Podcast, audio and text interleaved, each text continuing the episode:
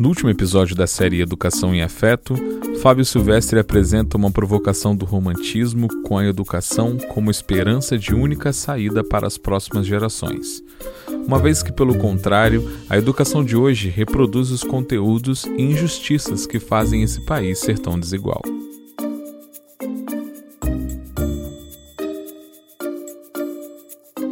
Pelo anseio por uma saída pela cultura diversa e plural, Chegamos ao fim dessa incrível série que contou com a colaboração e conhecimento do professor Fábio Silvestre.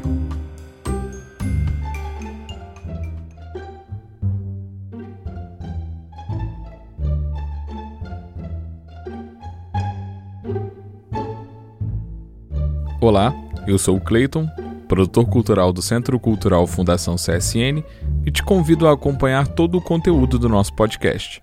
Por aqui você irá encontrar diversos assuntos sobre arte, cultura e educação.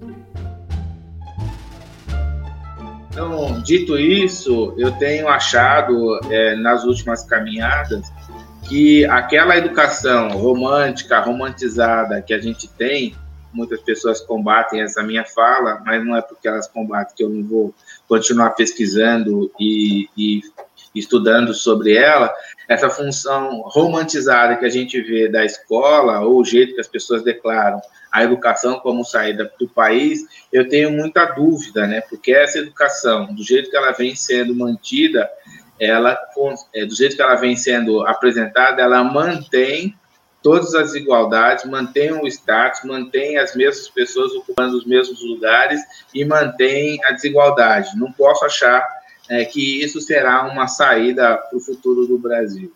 Então, eu tenho achado muitas vezes que uma das coisas que tem afetado é a arte. Professor, qual sua percepção dos processos artísticos e criativos como abordagem e viés educacional?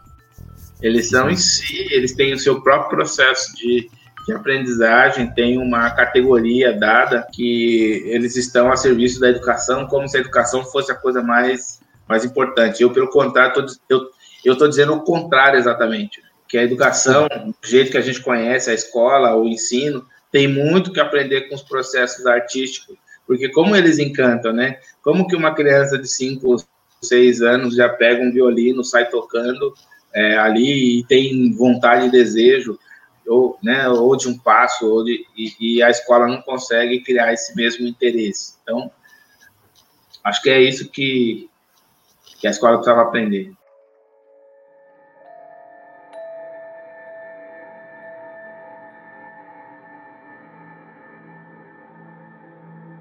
Diante de uma proposta de mudança, professor Fábio continua descrevendo a aplicação da cultura e da arte na educação.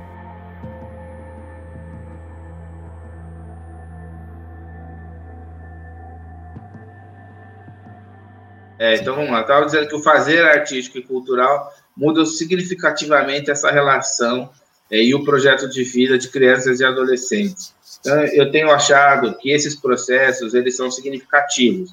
Quando a gente fala de educação em tempo integral, a gente quer falar educação integral, né, de uma cidade educadora, é, a gente fica imaginando o que, que mais chama a atenção das, das crianças. É a questão artística, é a questão da cultura, é a questão do esporte, e são políticas que são consideradas né, de menor potencial de investimento. Se investe muito menos em, em cultura e esporte, e a gente já viu que elas são transformadoras. Então, tenho defendido que a gente aumente o investimento nos processos artísticos e culturais para vivências de crianças e adolescentes, isso sim como uma potência e uma possibilidade de transformar ativos como a gente conhece hoje. Outro dia eu participei de uma atividade né, com adolescentes que foram contando das suas passagens, sobretudo aquelas que tinham passado por processo artístico, como como garotos do projeto Guri, como garotos do projeto Garoto Cidadão da Fundação CSN, Gol de Letra e outros. É, eles trazem lá, até tinha o, o, o Situação Educativa, eles trazem ali é, uma coisa muito interessante, como que eles foram conhecendo o mundo pelas atividades artísticas, culturais que eles viveram, eles foram dizendo da importância, como que isso transformou a vida deles, deu a eles uma leitura significativa de mundo e mudou o seu projeto de vida.